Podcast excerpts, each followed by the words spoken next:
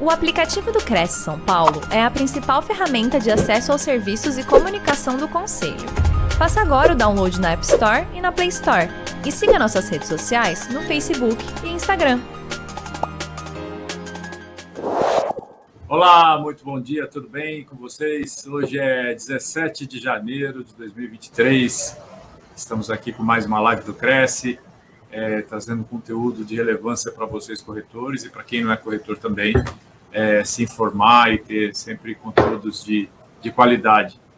É, o nosso convidado de hoje é o Dr. Haroldo Lourenço, ele é sócio da BLP Advogados, pós-doutor pela UERJ, doutor e mestre em Direito é, Processual, professor adjunto da UFRJ, com mais de 2.500 alunos no curso de, é, de prática na advocacia imobiliária, coordenador de mentorias na ABAME, Associação Brasileira de Advogados do Mercado Imobiliário, é, membro da ABA, Associação Brasileira de Advogados, do Instituto Brasileiro de Direito Processual, IBDP, e do Instituto de Advogados Brasileiros, o IAP.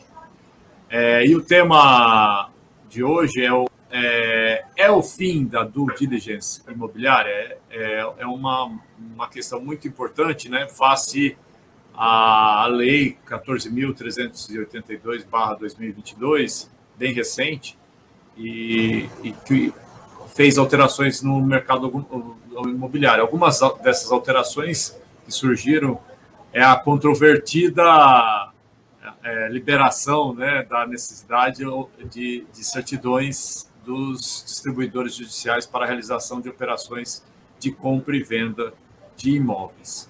É, doutor Haroldo, muito obrigado pela sua presença, agradecemos muito em nome de toda a diretoria do Cresce, em especial o presidente do Cresce, o José Augusto Viana Neto, eu agradeço e uma boa live. Estamos ansiosos para saber o que o doutor tem para nos é, para compartilhar conosco. Márcio, eu que agradeço. Primeiro, bom dia a você, bom dia a todos que estão nos assistindo aqui.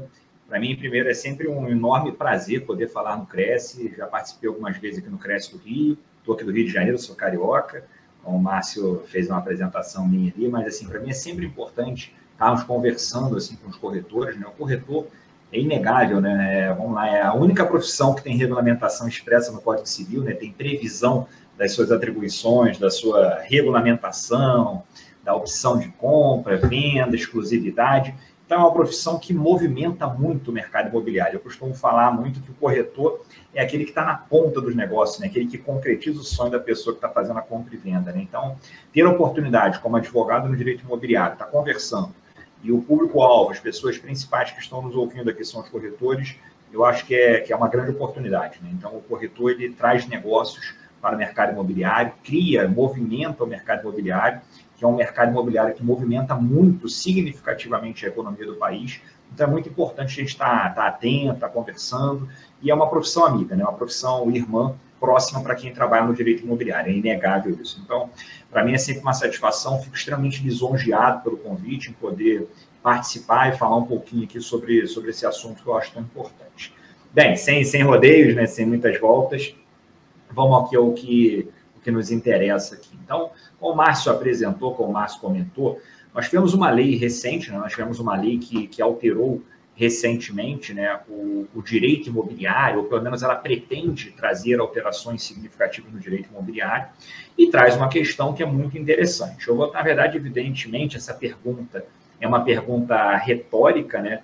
E eu acho que eu não, não vou dar spoiler, né? Mas eu vou acabar no meio da minha fala aqui é, antecipando a minha resposta, falando qual é essa minha resposta a essa pergunta retórica. Mas, assim, a lei, a, a 14382, como eu imagino que todo mundo saiba, ela veio fruto de uma, uma inovação legislativa, que foi uma medida provisória, para tentar instituir no nosso ordenamento um, um, podemos dizer assim, um regime jurídico único, uma concentração de verdade na matrícula do imóvel.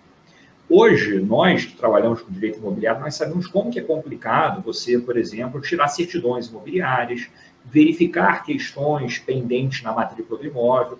Apesar de hoje, eu sou de um tempo na advocacia que eu tinha que aqui no Rio, por exemplo, existia um local, não existe, né? Físico, né? Que era que a gente chama de central de certidões. Tem gente falando no chat aqui dizendo que me conhece, teve aula comigo, coisa e tal, mas não sei se é do Rio de Janeiro, enfim.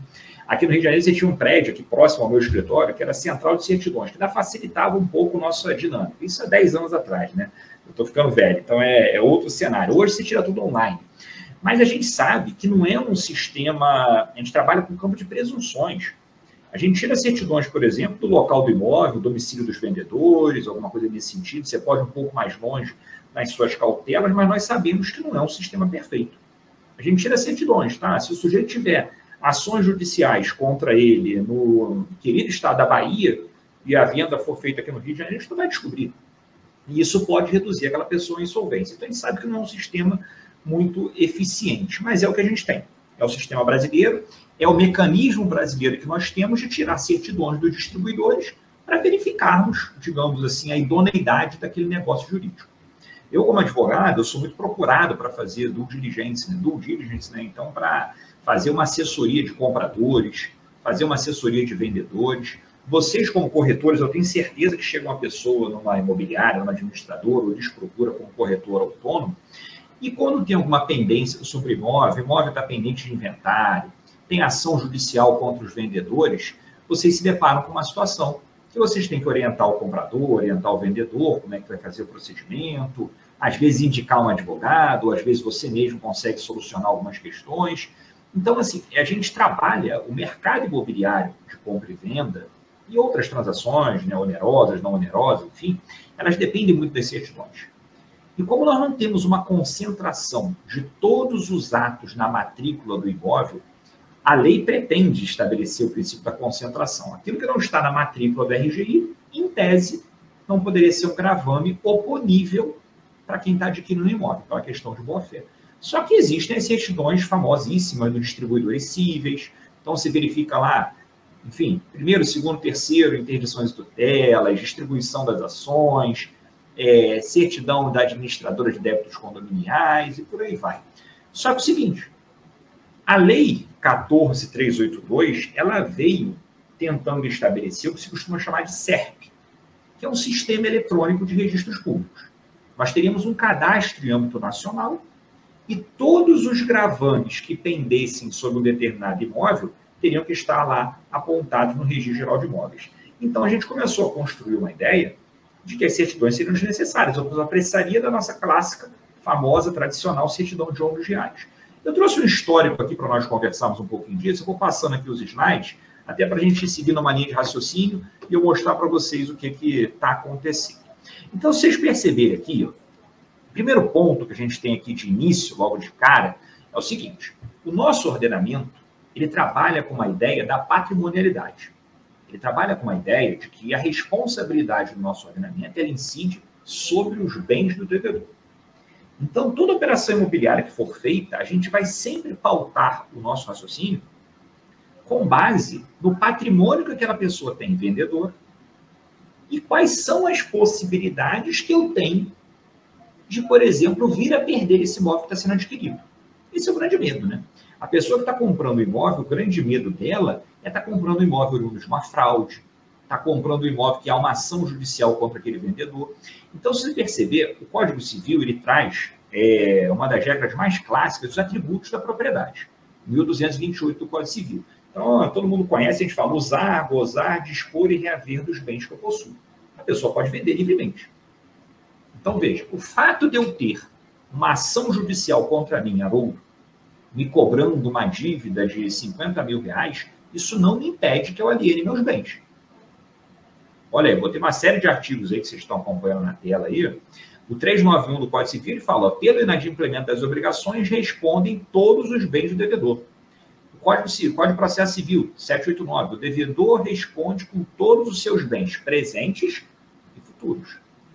Então, veja, se a responsabilidade que nós temos ela é patrimonial, ela incide sobre os bens que eu possuo, e eu tenho o poder de dispor sobre os meus bens, o fato de eu estar devendo com uma pessoa não me impede que eu venda. Agora, a grande questão é, essa minha alienação, essa minha intenção de vender um bem, isso está gerando fraude? Porque o grande foco nosso aqui é proteger o credor, ou o comprador, o adquirente de boa fé. O seu cliente, o seu interessado, ele chega lá para você na, na, na, sua corretora, na sua administradora, ou te procura para você fazer uma compra e venda, a grande questão é, ele quer ter segurança que ele vai comprar o imóvel de uma pessoa e ele não vai ter a famosa dor de cabeça posteriormente. Então, se a pessoa pode alienar os bens dela, a nossa preocupação é essa alienação que ele está fazendo. Isso pode gerar fraude? Que aí nós temos um instituto muito conhecido no processo civil que a gente chama de fraude à execução. Ou seja, se eu tenho uma ação judicial contra mim, eu já fui citado nessa ação. Então, eu já sei que essa ação está tentando me condenar a pagar uma dívida de 100 mil reais. E eu pego logo a partir daí, coloco meus bens à venda, eu, inegavelmente, eu estou alienando de má fé. Inegável isso. Que eu estou na intenção de querer dilapidar o meu patrimônio para fraudar responsabilidade patrimonial. É esse o raciocínio. Porque veja, se eu respondo com os meus bens e eu estou dilapidando o meu patrimônio, eu vou ficar insolvente. E o credor não vai ter com que mais me responsabilizar. E aí veja o CPC o que ele fala. A alienação ou a oneração de bens é considerada fraude à execução. E aí o inciso primeiro, ó, quando sobre o bem pender ação fundada em direito real ou com pretensão repersecutória. A pretensão repersecutória é aquela que está buscando aquele determinado bem desde que a pendência do processo tenha sido averbada no respectivo registro público. Isso é o Código de Processo Civil de 2015, legislação recente. Então, o nosso ordenamento ele passou por uma mudança significativa. Em 2015, nós tivemos um novo Código de Processo Civil. E veja, ele exige que esteja averbado no respectivo registro público, matrícula do imóvel, aquela partezinha de cima que a gente vê lá na certidão de homens reais, que tem todas as características do imóvel. Então, se tem uma ação contra mim, essa ação necessariamente ela tem que estar averbada na matrícula do imóvel. Olha o outro inciso aqui. Ó. Quando tiver sido averbada no registro do bem a pendência do processo de execução, na forma do artigo 828. Quando tiver sido averbada no registro do bem hipoteca judiciária. Veja, a lei sempre exige que exista a averbação na matrícula do imóvel. Qual é a lógica da lei? Eu, alienante, eu estou de má fé que é o exemplo que eu construí. Está sendo ajuizada uma ação contra mim. Eu sei que existe uma ação judicial que pode realmente me reduzir à insolvência. Eu posso ficar sem bens para cumprir as minhas obrigações e eu estou colocando meu imóvel à venda. Ótimo. Se eu estou colocando esse imóvel à venda, é inegável que eu estou dissimulando aqui alguma coisa para tentar fraudar aqueles interessados. A grande questão não é essa. A grande questão é quem lhes procura para comprar um imóvel. Qual é a maneira que essa pessoa, qual a preocupação que nós temos que ter sobre essa pessoa? Ele tinha meios razoáveis de descobrir que existia essa ação contra mim? É assim que trabalha o nosso ordenamento. Vê que eu mostrei para vocês esses dispositivos, todos eles trabalham com um único raciocínio. Existia meios idôneos de descobrirmos que existia uma ação contra o outro? E qual é a maneira de nós descobrirmos isso? Certidões imobiliárias. Ah, Haroldo, mas nem tudo é gravado no registro geral de imóveis. Fato. Pelo contrário, a minha experiência me diz que, tradicionalmente, poucas coisas as pessoas levam na matrícula do RGI. Por exemplo, contrato de locação. Raramente as pessoas averbam na matrícula do imóvel. Uma penhora sobre o imóvel. Não é muito comum das pessoas levarem a verbação no RGI. É um pouquinho mais, mas não é tão comum. Se você comparar o número de penhoras que tem de processos judiciais e o número de averbações, é muito inferior. E as certidões, elas vão ser os, vão, vão ser os únicos meios de deixar muito claro para quem está interessado em adquirir um imóvel que existe um litígio que pode vir a recair sobre aquele imóvel. Isso no nosso ordenamento, né, a jurisprudência, eu vou mostrar alguns julgados para vocês já já, ela é muito tranquila nessa linha de raciocínio. A boa-fé no nosso ordenamento, ela é objetiva. Como assim a boa-fé é objetiva? A boa-fé no nosso ordenamento, ela trabalha, ela parte de um raciocínio exclusivamente de um dever geral de cautela.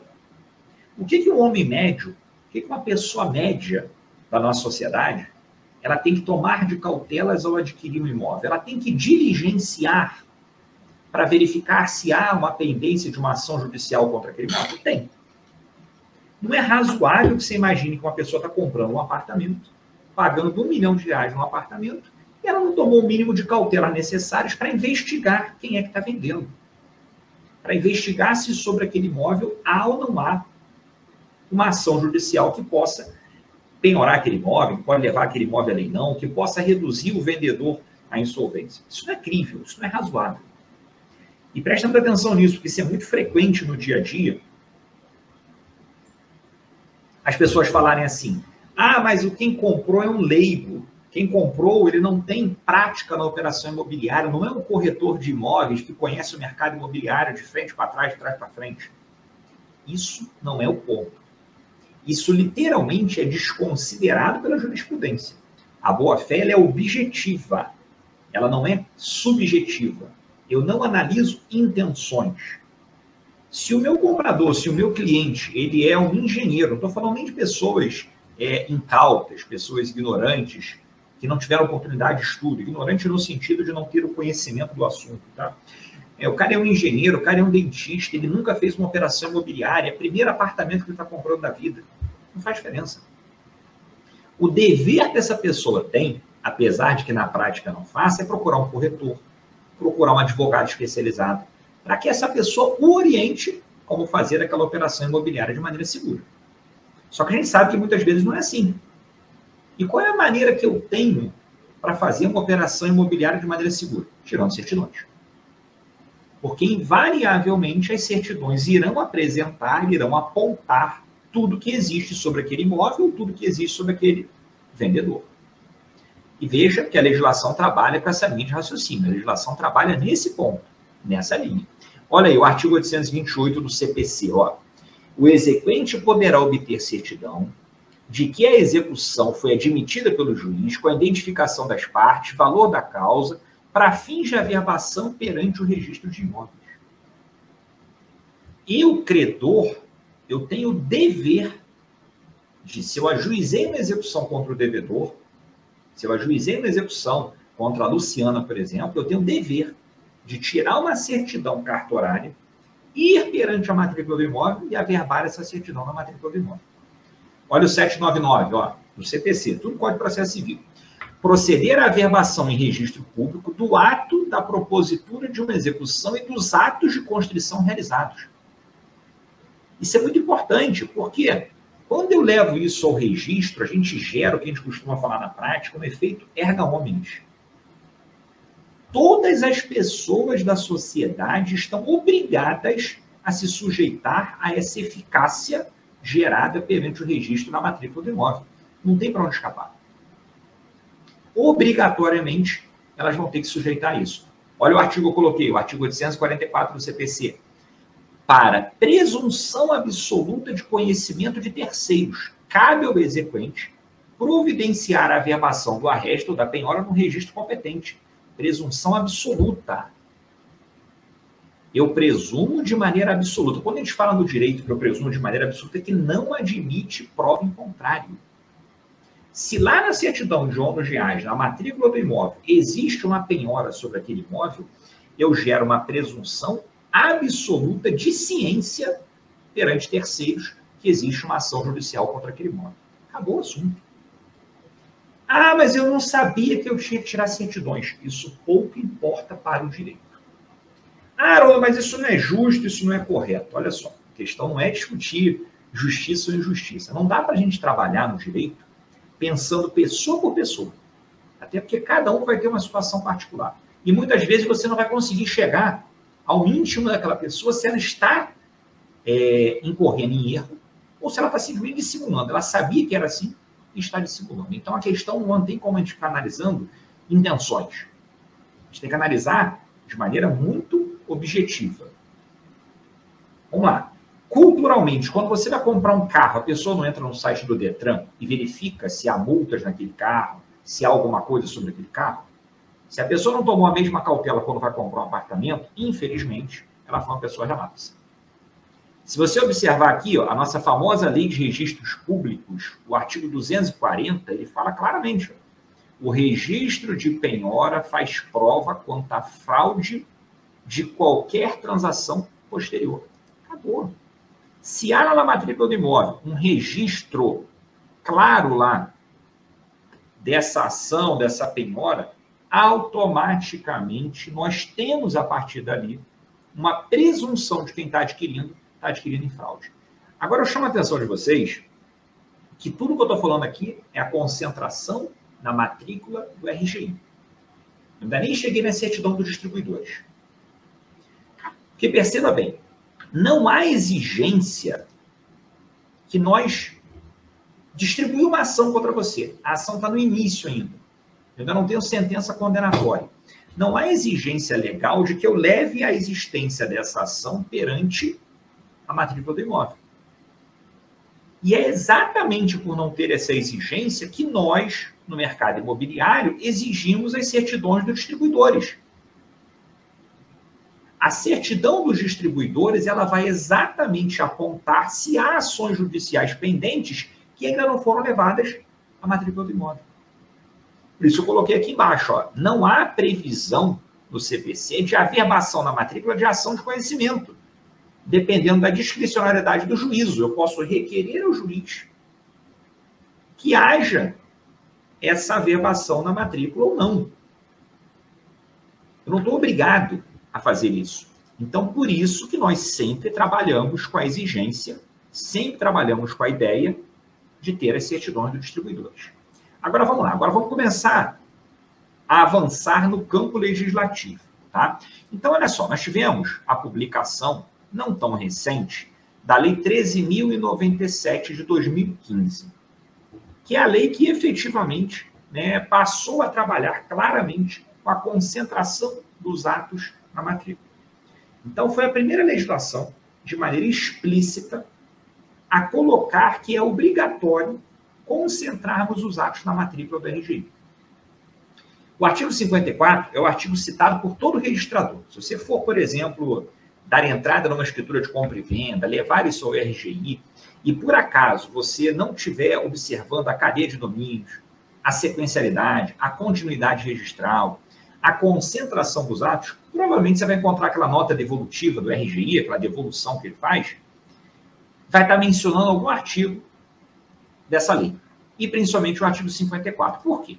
Porque o artigo 54 ele fala os negócios jurídicos que tenham por fim constituir, transferir ou modificar direitos reais sobre imóveis são eficazes em relação aos atos precedentes nas hipóteses em que não tenham sido registrados ou averbados na matrícula do imóvel as seguintes informações. Vejam, a lei está exigindo que eu concentre tudo na matrícula do RGI. Se o negócio jurídico, para ser eficaz, ele tem que estar concentrado na matrícula do RGI, não estando, automaticamente, ele é ineficaz, ele não produz efeitos. Olha aí o que a lei fala, ó.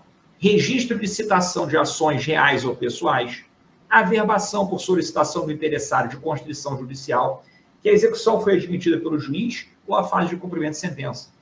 Olha o inciso 4. A averbação mediante decisão judicial da existência de outro tipo de ação judicial cujos resultados ou responsabilidade patrimonial, olha a responsabilidade patrimonial que eu falei, possam reduzir seu proprietário à insolvência. Então, veja, a lei exige que para que o negócio jurídico seja plenamente eficaz, as coisas estejam concentradas na matrícula do imóvel. Isso foi em 2015. Estamos agora em 2023, né? Então nós já temos aqui, estamos indo para oito anos dessa exigência. Só que nunca, veja bem, nunca se trabalhou com uma ideia de concentração pura, só certidão de jogos reais. Porque a gente sabe na prática que é absolutamente inviável, mas em tese, pelo artigo 54, se não está concentrado na matrícula, não produziria efeitos. Olha o parágrafo primeiro. Olha a redação do parágrafo primeiro. Não poderão ser opostas situações jurídicas não constantes da matrícula do registro de imóveis. Inclusive para fins de evicção. Para quem não lembra que evicção é a perda do direito de propriedade por uma decisão judicial.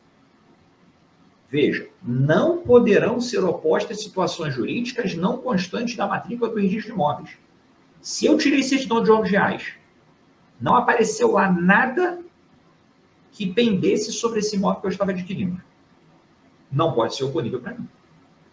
E olha o que a lei fala: inclusive para fins de evicção ao terceiro de boa-fé que adquirir ou receber a garantia dos direitos reais sobre os imóveis. Ah, a lei está muito clara, né? Pela redação da lei, parece um mundo perfeito. Você tirou certidão de ônus reais, está tudo solucionado, está tudo resolvido. Mas não é muito bem assim. E aí as coisas começaram, digamos assim, a tomar outro mundo, outro vulto, né? outro patamar. Olha o parágrafo segundo dessa mesma lei, tá? Artigo 54, parágrafo 2 Eu até destaquei aqui para vocês, para ficar bem, bem claro esse ponto aqui. Olha aí.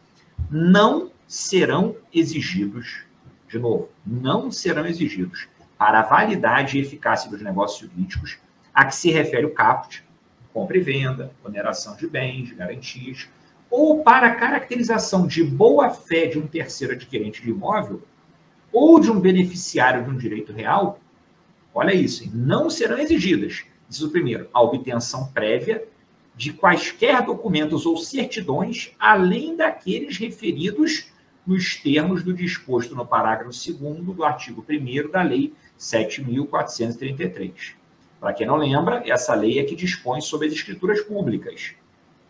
Eu vou chegar a ela já. Dois, a apresentação de certidões forenses ou de distribuidores judiciais. Ó, chegamos ao ponto. Desde 2015, a lei fala com todas as letras, marcado para vocês em negrito, que não serão exigidos para a validade ou eficácia dos negócios jurídicos que eu tire certidões forenses ou dos distribuidores. Olha a lei das escrituras. Na lavratura de atos notários, inclusive relativos a imóveis, Além dos documentos de identificação das partes, somente serão apresentados os documentos expressamente determinados em lei. Parágrafo 2 O tabelião consignará no ato a apresentação do documento comprobatório do pagamento de imposto de transmissão intervivos, das certidões fiscais e as certidões de propriedade e ônus reais.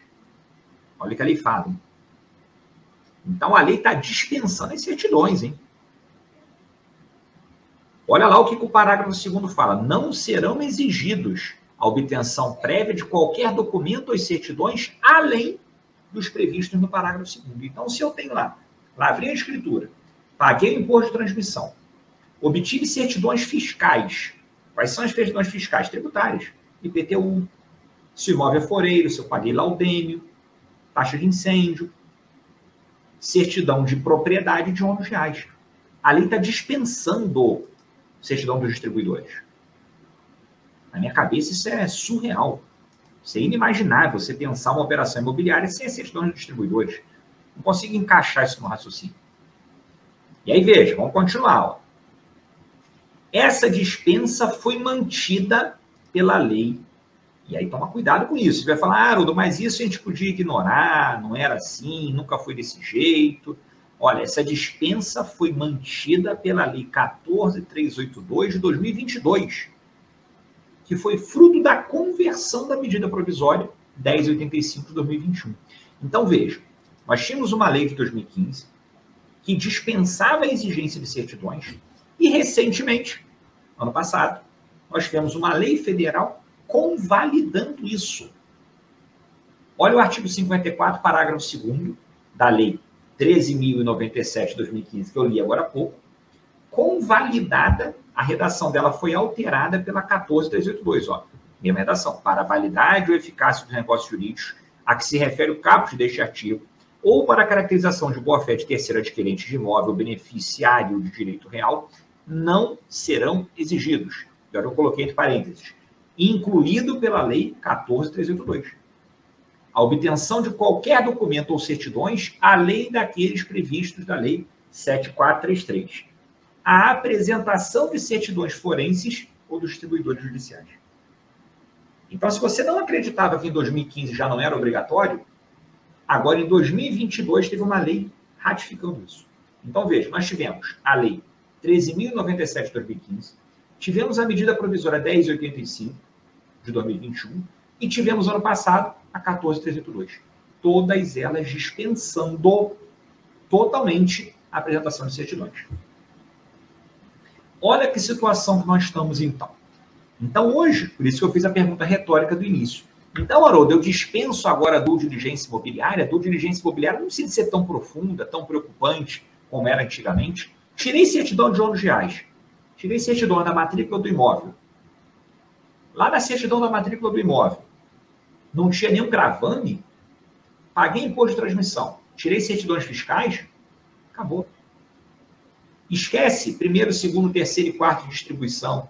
Esquece interdições tutelas Esquece certidões dos distribuidores cíveis em nome do vendedor, se ele é casado em nome da esposa, que a lei não exige mais. A grande questão é, no plano legislativo, isso seria dispensável. Só que na prática, a jurisprudência ela não opera desse jeito. E aí a gente vai começar uma outra fase da nossa conversa. Ah, Haroldo, então tá, eu entendi. Pela lei hoje você me mostrou, provou por A mais B, te mostrei três dispositivos legislativos, um de 2015, a medida provisória de 2021 e a lei recente agora de 2022. Muito bem. Só que tem uma diferença, né? Como diriam os outros, né? Na prática, a teoria é outra, né? Na prática, a teoria é outra. Porque olha só, olha o STJ, Superior Tribunal de Justiça, súmula 375. O reconhecimento da fraude à execução depende do regime, ó, depende do registro de penhora do bem alienado ou prova da má-fé do terceiro adquirente. Essa súmula 375 ela é de 2009. Aí eu fiz questão de trazer para vocês um julgado mais recente. Olha esse julgado aqui, ó. Corte Especial desse Tribunal Superior, no julgamento do recurso especial número tal, firmou o entendimento que, ocorrendo a citação válida no processo de execução, é ônus do credor a prova de que o terceiro adquirente conhecia a demanda capaz de levar o alienante à insolvência. O ônus recai todo sobre o credor. Olha isso. Veja, se eu sou um adquirente de imóvel, eu não tiro as certidões, tiro certidão somente do RGI. Não aparenta nada na matrícula do RGI que existe uma ação judicial que possa me reduzir à insolvência possa me tornar quebrado. Se um eventual credor mover uma ação contra mim para tentar anular a minha compra e venda, veja, eu posso afirmar que eu estou de boa fé? Em tese, a jurisprudência trabalha com a linha que, não existindo nada na matrícula do imóvel ou prova da má-fé do adquirente, não há fraude. Eu fiz exatamente o que a lei me exige. Esse é o grande problema. Então, em tese, eu não precisaria de tirar as certidões dos distribuidores. Agora, a grande questão é o seguinte: e se esse credor prejudicado está ajuizando a sua ação, ele provar que eu poderia ter tirado certidões dos distribuidores e não tirei? Porque se eu tirasse ao tempo, já aparecia lá que tinha uma ação judicial. Eu negligenciei no meu dever de cautela. Olha aí, eu estou colocando outros julgados para vocês. Isso é posição pacífica do STJ. Ó, no caso dos autos, conforme delineado pelo venerando acórdão recorrido, inexistia registro de penhora ou existência de ação na matrícula do imóvel alienado, bem como não ficou comprovada que os agravantes terceiros adquirentes tinham conhecimento da execução, movida pela agravada em desfavor do alienante. Logo, é inviável o reconhecimento da fraude de execução. Olha aí, outro julgado, esse é de 2019, vamos 2021 agora. Por outro lado, se o bem se sujeitar a registro e a penhora, ou a ação de execução não tiver sido averbada no respectivo registro, tal circunstância não obsta prima facie o reconhecimento da fraude à execução. Nesse caso, entretanto, caberá ao credor comprovar a má-fé do terceiro. Vale dizer, que o adquirente tinha conhecimento acerca da pendência do processo. Se o credor provar que eu tinha ciência, se eu provar, tá? Se eu conseguir provar que eu tinha ciência que era possível, pelo meu dever de cautela, tirar certidões e descobrir que existiam ações judiciais contra aquele vendedor, o negócio pode ser anulado. Você vai impor isso ao comprador? Você, corretor, por exemplo, você vai botar o seu Cresce lá dizendo para o cara, olha, Pode comprar um imóvel aqui, não precisa de tirar certidões, não. Olha o risco que você está expondo aqui a pessoa. Problema sério. E aí, veja, aí eu começo agora, digamos assim, a responder um pouco dessas indagações também, aqui já caminhando aqui para o final do nosso bate-papo aqui. Gente, ó, fiquem à vontade para colocar suas perguntas no chat aí, ó. A Luciana fez um comentário, Shirlene, professora Sandra. Veja, olha só. A grande questão é o seguinte: as certidões estão mesmo dispensadas? Vamos começar a pensar um pouco. A ideia que eu falei com vocês no início, é nós temos um, o CERP, Sistema Eletrônico de Registros Públicos. Tudo efetivamente ficar concentrado na matrícula e facilitar o acesso à matrícula do imóvel. A sua implementação deverá ser até o dia 31 de janeiro de 2023, porém ainda não está em funcionamento pleno. Está chegando a data, mas ela não chegou. É bem provável que haja uma medida provisória que joga essa data para frente. É bem provável que esse prazo passe e nada aconteça. Inequivocamente, todas as informações de um negócio jurídico ainda não podem ser obtidas pela simples consulta matrícula. Presta bem atenção nisso. A gente ainda não consegue obter todas as informações imobiliárias por uma simples consulta à matrícula da RGI. Isso é fato. O SERP ele vai permitir um acesso muito grande às informações sobre aquele imóvel, sobre os vendedores. Eu sou proprietário de um apartamento, está na matrícula do RGI. Todas as informações sobre eventual ação judicial que penda sobre sobre meu nome devem estar na matrícula. E aí eu coloquei um outro ponto. O SERP cria um acesso muito rápido e completo às informações Porém, ele pode violar a LGPD em algum momento? Isso é outro ponto a ser pensado ainda. Porque veja, quem não lembra, a LGPD, Lei Geral de Proteção de Dados, ela evita que informações demasiadas sobre a sua vida fiquem muito expostas. E veja, a partir do momento, será que o SERP vai exibir toda a ação judicial? Faz sentido, por exemplo, vamos imaginar, existia uma ação de divórcio consensual, sem bens a partilhar, onde eu estou me divorciando. É importante que isso seja na matrícula do imóvel? Se esse imóvel não está entrando na partilha, é um imóvel que eu já tinha 10 anos atrás, antes de me casar, há motivo disso estar na matrícula da RGI? Ou está expondo demasiadamente a minha vida, a minha intimidade? Até que ponto que o SERP vai expor todos os dados na matrícula do imóvel? E outra coisa, os demandantes, eles irão assumir o risco de lançarem as informações da matrícula dos imóveis dos demandados e, eventualmente, serem responsabilizados por perdas e danos? Entende o que eu quero dizer? Se eu ficar, digamos assim, ó, é, levando tudo à matrícula do imóvel, será que eu não posso gerar gravames indevidos na matrícula do imóvel da pessoa? Essa é a grande questão. Porque, veja, eu tenho uma ação judicial e se minha ação depois for julgada improcedente. Então, veja, se eu for levar tudo efetivamente à matrícula do imóvel, vamos imaginar que eu, eu ajuizo uma ação contra a Girlene, que acabou de fazer um comentário aqui. E a minha ação, ao final, é julgada improcedente. Só que eu já levei na matrícula da Girlene, do imóvel da Girlene, a existência dessa ação. Ela perde uma transação imobiliária, ela não consegue fazer a compra de um imóvel. Isso pode gerar prejuízo para ela? Por isso que hoje não se leva tudo à matrícula do RGI. Digamos assim, você tem dois estágios: a certidão dos distribuidores e a matrícula do RGI. Do contrário, você pode ter prejuízo muito grande com isso.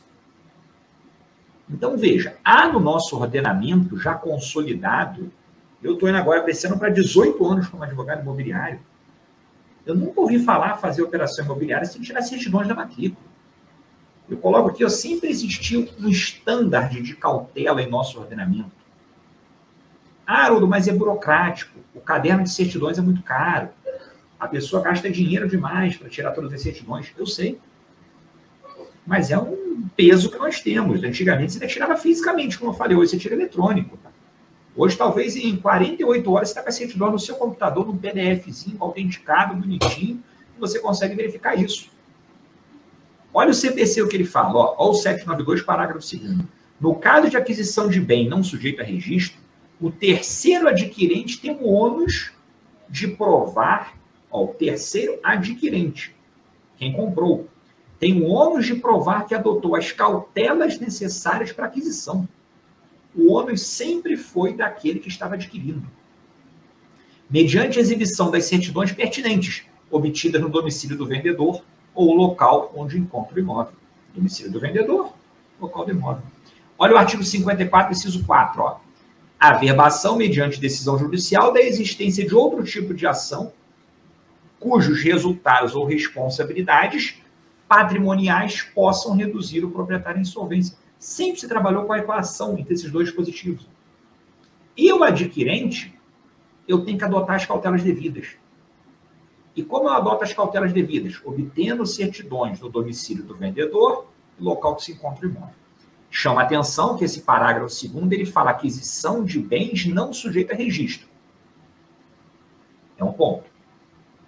Não é exatamente o que a gente está conversando, mas talvez esse dispositivo possa ser utilizado analogicamente.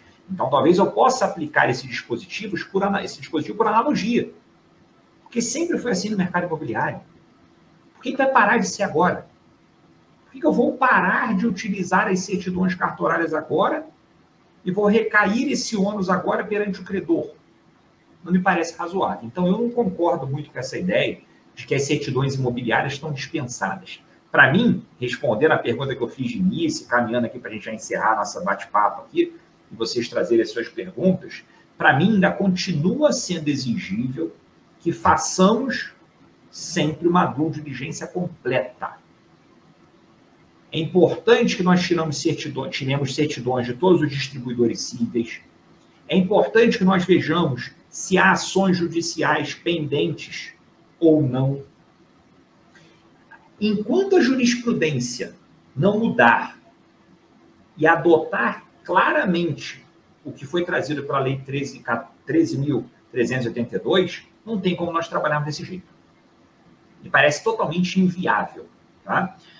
Bem, gente, agradeço muito aqui a oportunidade. A gente está batendo um papo, conversando aqui um pouquinho. Está passando na tela para vocês aqui meus contatos, Instagram, site do meu escritório. Fiquem à vontade para me seguir lá, para mandar alguma pergunta, cara, vocês não consigam mandar agora aqui.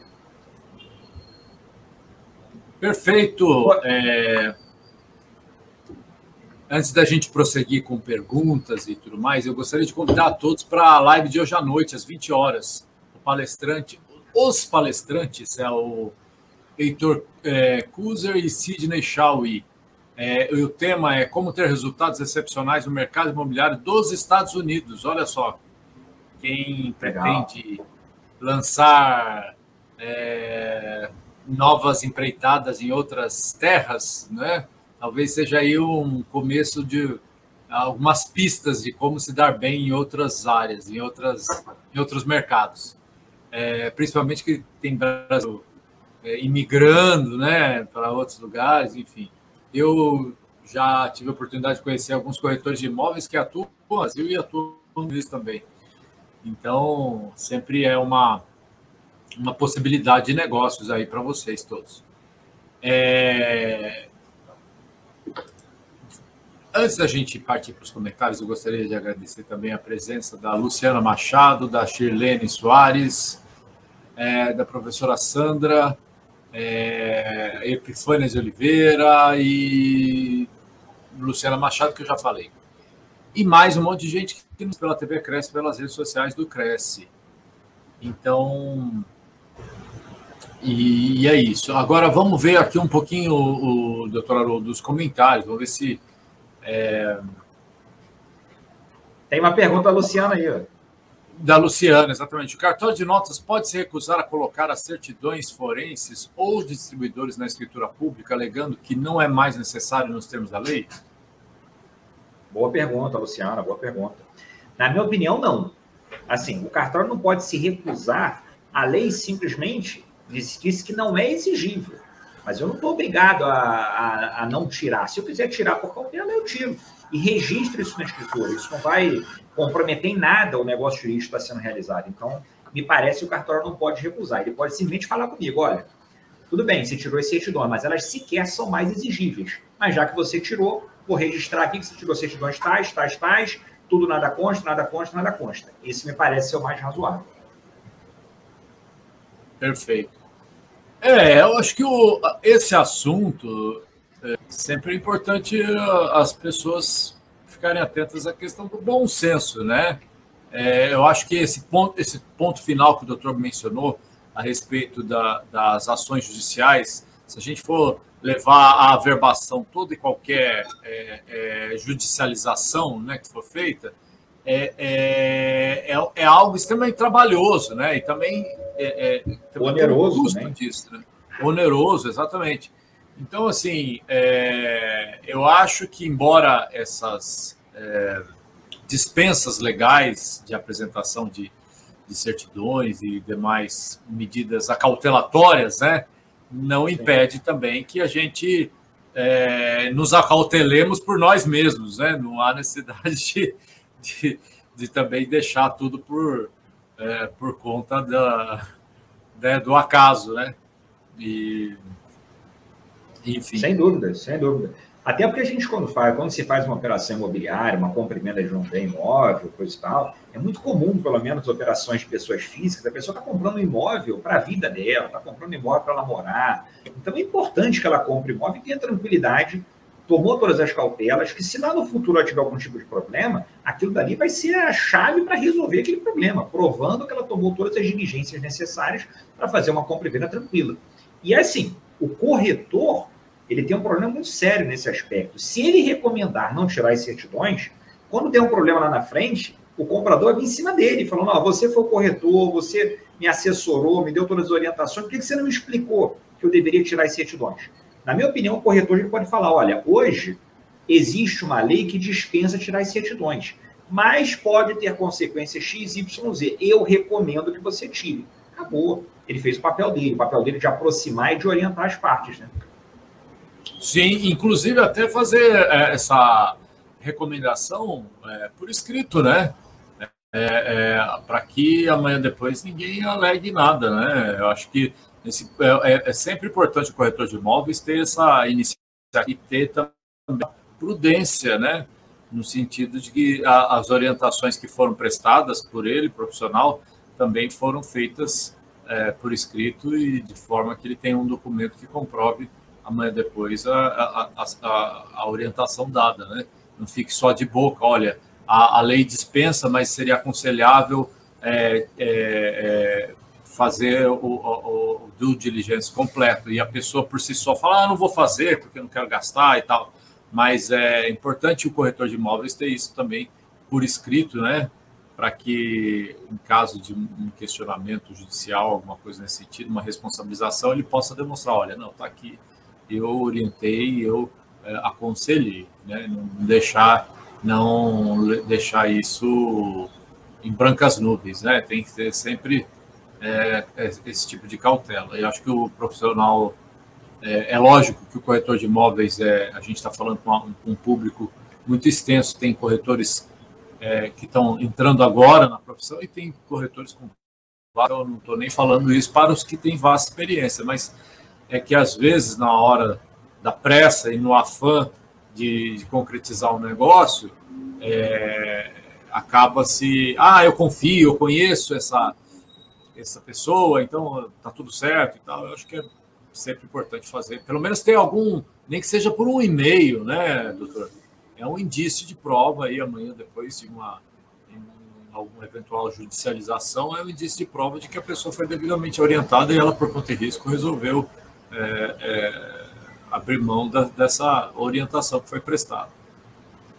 Não, sem dúvida. E hoje a gente, assim, você tem toda a razão, né? A gente está no afã do negócio jurídico, está ali naquela, naquela correria, a pessoa está fechando o empreendimento, está fechando a compra e venda. Evidentemente, todo mundo trabalha para ter a sua contraprestação, o corretor está para receber a sua comissão, mas tem que ter essa, essa racionalidade, né? Um exemplo que você falou é enviar um e-mail, ou, por exemplo, está fazendo um recibo de sinal e princípio de pagamento, coloca ali uma cláusula, não está ali constando qual é a sua comissão, qual o valor que você vai receber, coloca uma cláusula, a parte foi orientada a tirar as certidões dos distribuidores, a qual optou a não retirar, a qual optou que vai pensar, você não escreve alguma coisa dizendo que você fez o seu papel, que você a orientou, que é importante tomar todas as cautelas, tirar certidões X, Y, Z, sendo opção do adquirente ou sim ou não. Isso é muito importante, porque lá na frente eu já vi ação judicial de pessoas que compraram, tiveram problemas na frente, e depois ele ajuiza uma ação contra o vendedor, contra a imobiliária, contra o corretor de imóveis, não quer nem saber. Então é bom a gente tomar essas cautelas, né?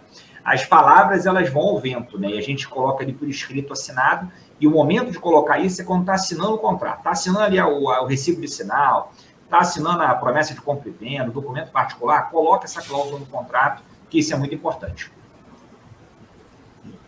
Perfeito, maravilha. É, bom, eu acho que a gente já deu nosso tempo.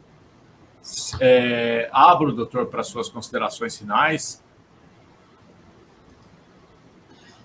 Eu só tenho a agradecer o convite. Para mim é uma, uma, maravilhosa oportunidade estar conversando aqui no Cresce. É, a TV Cresce tem um papel fundamental né, de, de ser, como está no nome aí, esse ponto de partida, orientar corretores que estão iniciando, talvez ajudar aqueles que também já têm experiência. A gente está sempre aprendendo no mercado, né? então a gente é, é tolo aquele que acha que nunca aprende, está sempre aprendendo alguma coisa. Então tem que saudar aqui ao Cresce, a sua presidência, ao Márcio, a todos envolvidos aqui nessa oportunidade e fico muito grato pela oportunidade de poder participar. Perfeito, doutor. Olha, mais uma vez, em nome da diretoria do CRES, em especial o presidente do CRES, José Augusto Viana Neto, eu agradeço a sua presença, agradeço os esclarecimentos, a aula brilhante que o doutor nos deu e espero é, vê-lo mais vezes aqui conosco em outras oportunidades, trazendo outros temas também de relevância para uh, o mercado imobiliário, para os corretores de imóveis e também para os advogados. Né? É, é, tem muito corretor de imóveis que é advogado e corretor de imóveis e tudo mais. Eu acho que, é, como o doutor bem colocou logo no começo, são profissões que, de certa forma, têm uma correlação, né? tem pontos de contato entre elas. E obrigado mesmo, gostamos muito, espero que o doutor volte mais vezes. E para vocês aí de casa é, ou do trabalho, nós só temos a agradecer, lembrando que tudo isso que a gente faz é para vocês, corretores de imóveis ou não corretores, ou futuros corretores que vão ingressar na profissão. Muito obrigado, até uma próxima e até mais. Tchau, tchau.